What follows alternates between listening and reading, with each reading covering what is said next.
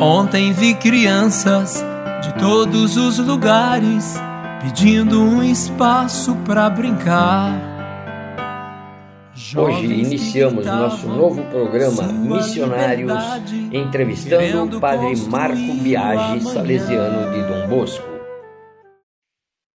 Padre Marco Biasi, a Associação de Salesianos Cooperadores está começando esse mês de outubro fazendo um trabalho de entrevista com pessoas que foram fizeram o trabalho missionário. E para o dia primeiro, hoje, a gente está é, convidando e entrevistando o senhor. Gostaria que o senhor contasse para nós como é que foi o convite, como, como que foi essa história de ir para Moçambique. Oi, Alzira, salesianos cooperadores.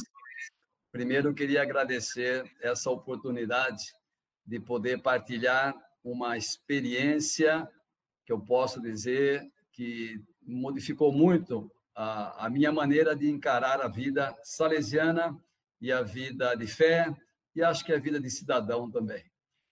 É, eu fui para Moçambique em 2014, depois de um tempo que eu já tinha exercido vários cargos aqui na Inspetoria de São Paulo, diretor de várias comunidades, de casa de formação, de escolas, de faculdade, da, também foi é, gerente administrativo do, do Centro Universitário Unisal, fui econômico inspetorial por oito anos, inspetor por seis anos.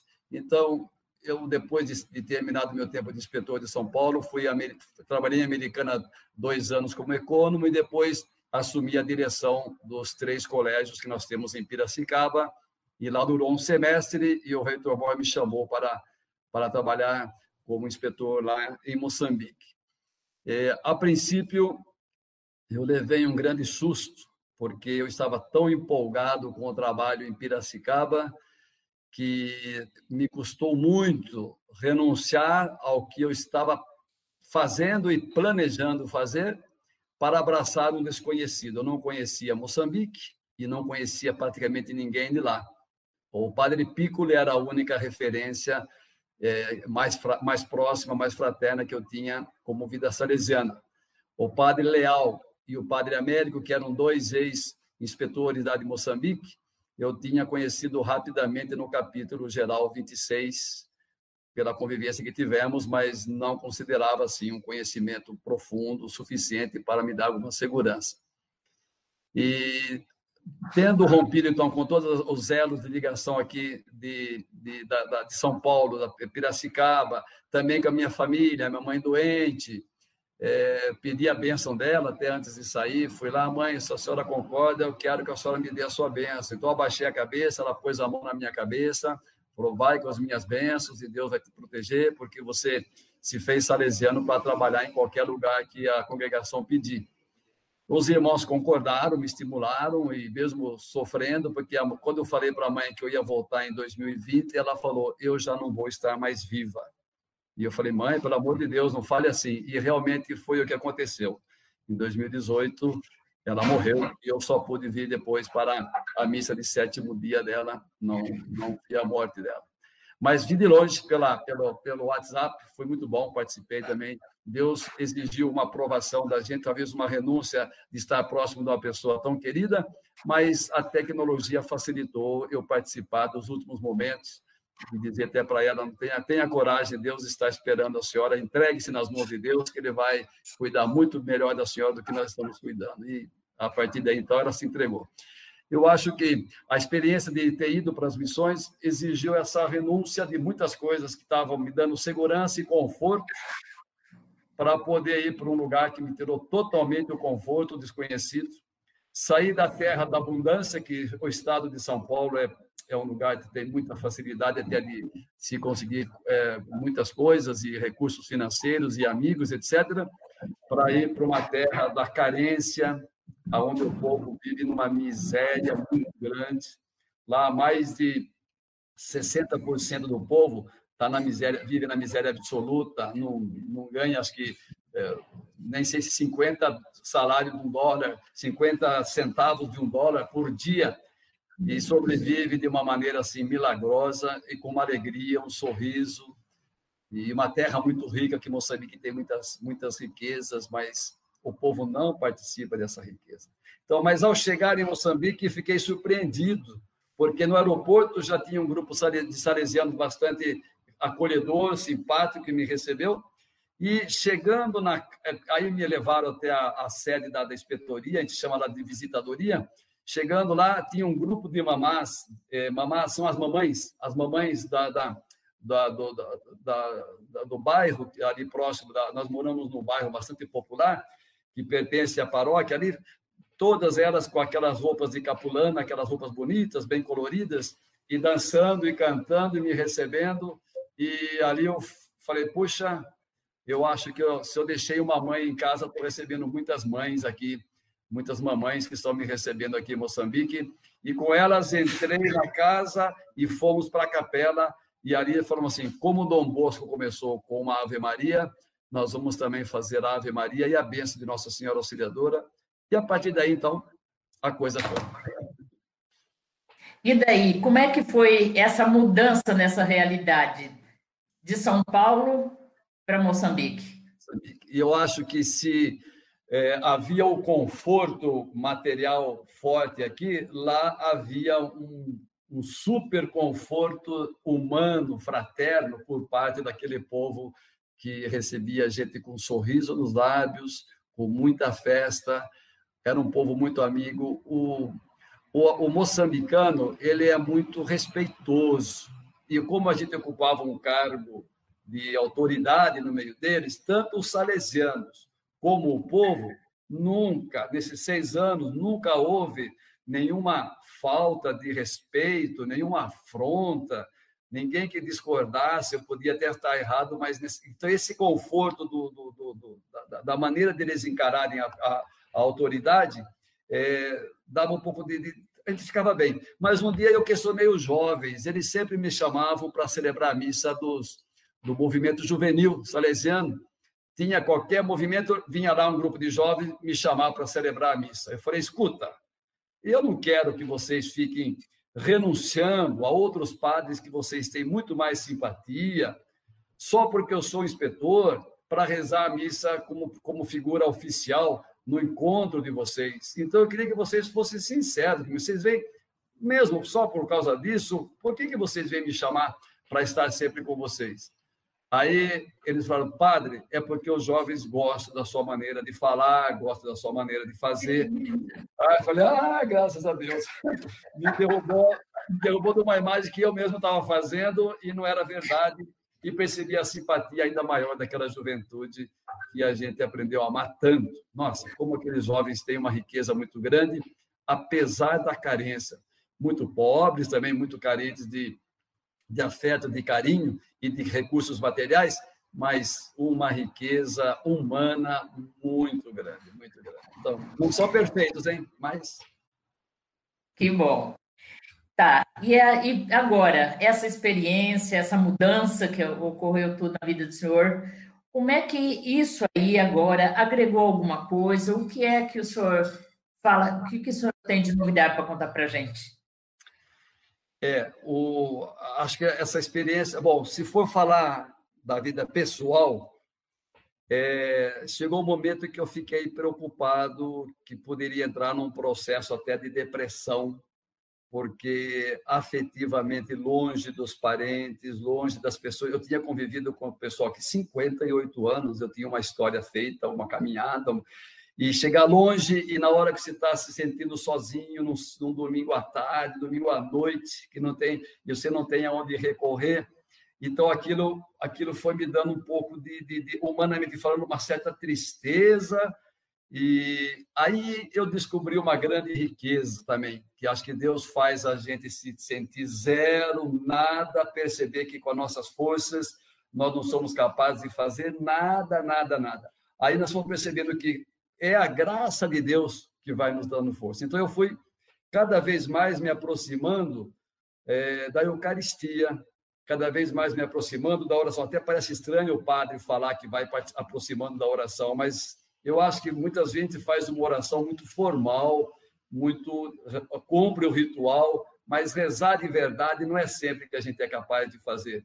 Eu fui me aproximando mais da, da, do Santíssimo. Nessas horas eu ia na capela, sentava na frente do Santíssimo e falava: Ei, o senhor me trouxe aqui para quê? Para final de contas, para acabar comigo, para acabar com a minha vocação, para acabar com a minha pessoa. E então eu percebi que cada vez que eu ia lá rezar, eu podia discutir com Jesus à vontade, podia falar, podia xingar os palavrões que às vezes eu fazia brincando com meu irmão, o padre era missa, meu irmão, às vezes em quando a gente troca uns palavrões só no sentido de brincadeira, embora a mãe sempre ensinou a gente nunca falar palavrão, mas a gente, né, às vezes mais à vontade se solta um pouquinho, eu senti que com Jesus podia fazer isso também e ele nunca se sentiria ofendido. Então, eu descobri uma das coisas que descobri de verdade, eu acho que foi essa intimidade com o Senhor, que eu tenho até medo de perder, porque foi uma riqueza que, se ela não for cuidada, a gente perde de novo. Então, eu preciso é, estar sempre atento. Esse ano aqui na Lapa, eu tenho cuidado um pouquinho disso, mas eu preciso não, não descuidar. Outra coisa que eu percebi, eu preciso, eu comecei a contar, a encontrar novos irmãos ali presentes. Se eu posso citar vários nomes, eu vou citar um, padre pescador, Francisco Pescador, um espanhol que era o meu vigário, o meu vice-inspetor ali, com quem pude contar em todos os momentos, com quem pude falar e com quem eu pude ouvir também muitas das, das coisas dele. Era um padre bem mais jovem do que eu, ele tinha 40 anos e muito muito querido pela juventude, muito querido ali ali na região. E também o padre Piccoli, com quem eu poderia eu podia de vez em quando me encontrava e com ele eu desabafava do estilo brasileiro com ele me entendia muito bem, eu também o ouvia, e a gente se ajudava muito. Então, alguns irmãos que foram descobertos, também alguns moçambicanos, outros missionários espanhóis, tinha missionários peruanos, tinha do Timor-Leste, tinha muitos outros missionários com quem a gente podia abrir o coração e, e fazer amizade internacionalmente. E o terceiro aspecto, eu percebi que fisicamente eu precisava me cuidar. Então, eu conseguia superar a tendência para a depressão, no sábado de manhã eu procurava não ter nenhum compromisso quando eu estava em casa, quando eu não estava fazendo alguma visita provincial, eu estava em casa, eu não assumia nenhum compromisso de última hora e eu saía lá pelas oito e meia da manhã a caminhar. Nós morávamos num bairro da capital de Maputo e eu caminhava oito quilômetros e meio numa direção, numa avenida que corta a cidade fora fora, até chegar do outro lado, onde tinha uma grande rua que dava uma visão linda do mar, uma visão, né, não, não era a beira-mar, mas era de um, uma altura de um morro que dava para ver muito a, a beleza, uma, uma visão bastante ampla do horizonte e ver aquela beleza do mar. Eu ia, ficava uns 10, 15 minutos ali e voltava. Lá pela 11h30, meio-dia, estava chegando em casa. Então, esse esgotamento físico me dava um prazer. Eu acho que, que tudo isso me ajudava a viver bem. Então, foram umas coisinhas que eu fui descobrindo. Outra coisa que eu acho que, que eu, a gente não pode falar tudo, não vai dar para falar tudo porque o tempo não permite, mas a experiência de família salesiana, que estou falando com cooperadores salesianos aqui, a experiência com família salesiana foi muito bonita. A convivência que a gente tinha com os leigos, os cooperadores, o pessoal da ADMA, as filhas de Maria Auxiliadora, os antigos alunos, as festas, estava todo mundo junto, nós reunia todo mundo, fazíamos festa, e festa de dia inteiro, começava de manhã, lá pelas sete e meia, oito horas da manhã, ia até às cinco da tarde, com missa, com almoço, com, com apresentação de, de, de danças e tudo. E como não tem muito recurso financeiro para fazer festa, cada um, quando vem, traz o que vai comer e põe tudo na mesa comum e nunca faltou comida para ninguém. Né? Então, a gente sempre teve essa, essa oportunidade de, de fazer essa experiência também de família salesiana. As irmãs salesianas são irmãs mesmo. A gente tinha muita liberdade de ir constantemente na casa delas, na casa provincial, ia lá, conversava com a inspetora, com a escola inspetorial, com as outras irmãs, tinha várias brasileiras. Epa, era uma, foi uma experiência fantástica de mundo, de vida salesiana. A gente vê que, pelo fato de estarmos pertencendo a uma mesma família, em qualquer lugar do mundo, a gente não é estranho, nós estamos em casa. Então, aquele medo de deixar o conforto que eu tinha aqui pela segurança das coisas conquistadas se rompeu com isso, com essa experiência. E eu percebi isso agora que, voltando aqui para Lapa, nesse ano que eu estou aqui junto com estudantes de teologia de todo o Brasil, eu até sou mais próximo dos, das outras inspetorias do que dos nossos, da nossa inspetoria, de conversa, de brincadeira. Tem três vietnamitas, tem um, um que é lá, do, lá, lá perto do Timor-Leste, lá, e está aqui conosco. Com eles também, por fato de serem missionários, a gente tem falado, tem brincado e conversado muito. Essa pandemia nos amarrou dentro de casa, mas a gente tem uma proximidade muito grande. Então, eu senti que o coração se abriu, deixou de ser pequeno, ilimitado e egoísta, para ser um pouco mais generoso. E no final da minha experiência, escrevi para o Reitor Moro e falei: fui, sou o servo inútil, fiz o que devia ter feito, como São Paulo fala, né? Mas eu agradeço a oportunidade e fico à disposição, se caso tiver algum outro desafio que o senhor queira me confiar, fique à vontade. Que ótimo, padre. Que maravilha, muito bom a gente receber essas informações, o senhor falando da sua experiência. Isso daí enriquece a nossa visão de família salesiana, a nossa visão de missão. Dá para a gente perceber que o missionário realmente faz a que o Bosco deveria fazer. Então, Padre Biasi, muito obrigado. O senhor é o primeiro a ser entrevistado e a Associação Salesianos Cooperadores agradece o senhor. Obrigado. Muito obrigado, Alzida, pela oportunidade. Que Nossa Senhora abençoe toda a associação, abençoe a todas as pessoas. Eu gostaria até de encerrar, não sei se você consegue ver aqui, nossa, essa, ah. essa, essa imagem que está aqui. Eu vou ficar um minutinho só. Deixa eu. Deixa, peraí. Aí, agora, deixa eu falar agora. Então, essa imagem que eu, que, que eu trouxe é uma mulher moçambicana. Não sei se dá para perceber. Ah, né? assim, agora deu para perceber. Ela está abaixada, de, as pernas apenas, apenas esticada, abaixada e indo buscar uma criança que está no chão. Né?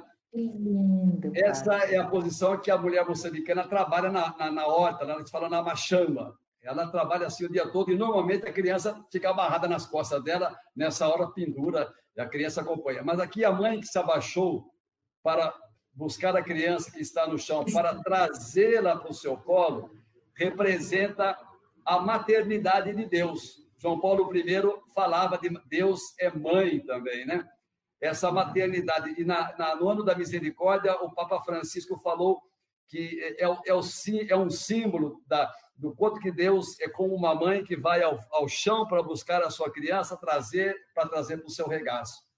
Então, essa imagem eu recebi no dia que eu comecei a ser inspetor lá, o, o vice-inspetor me deu de presente.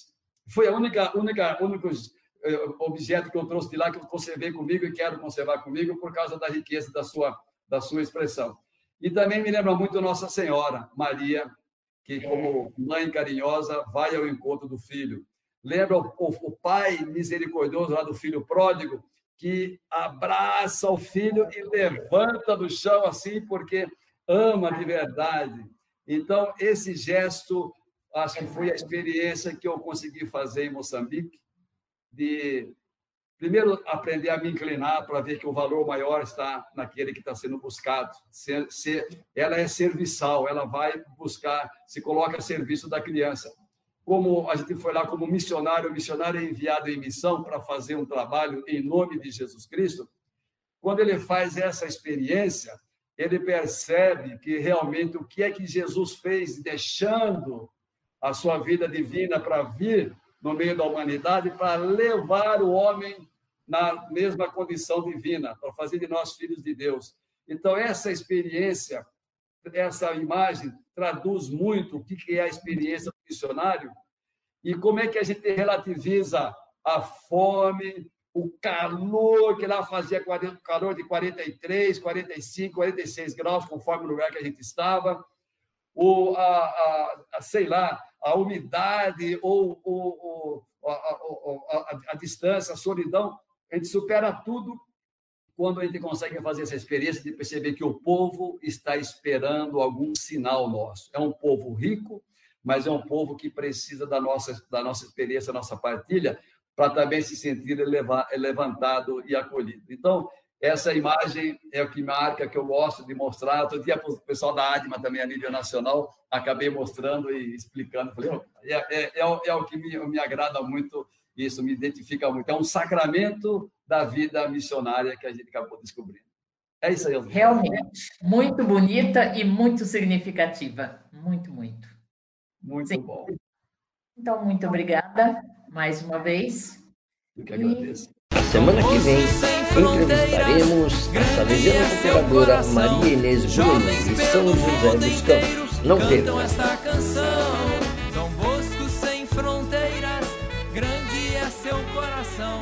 charming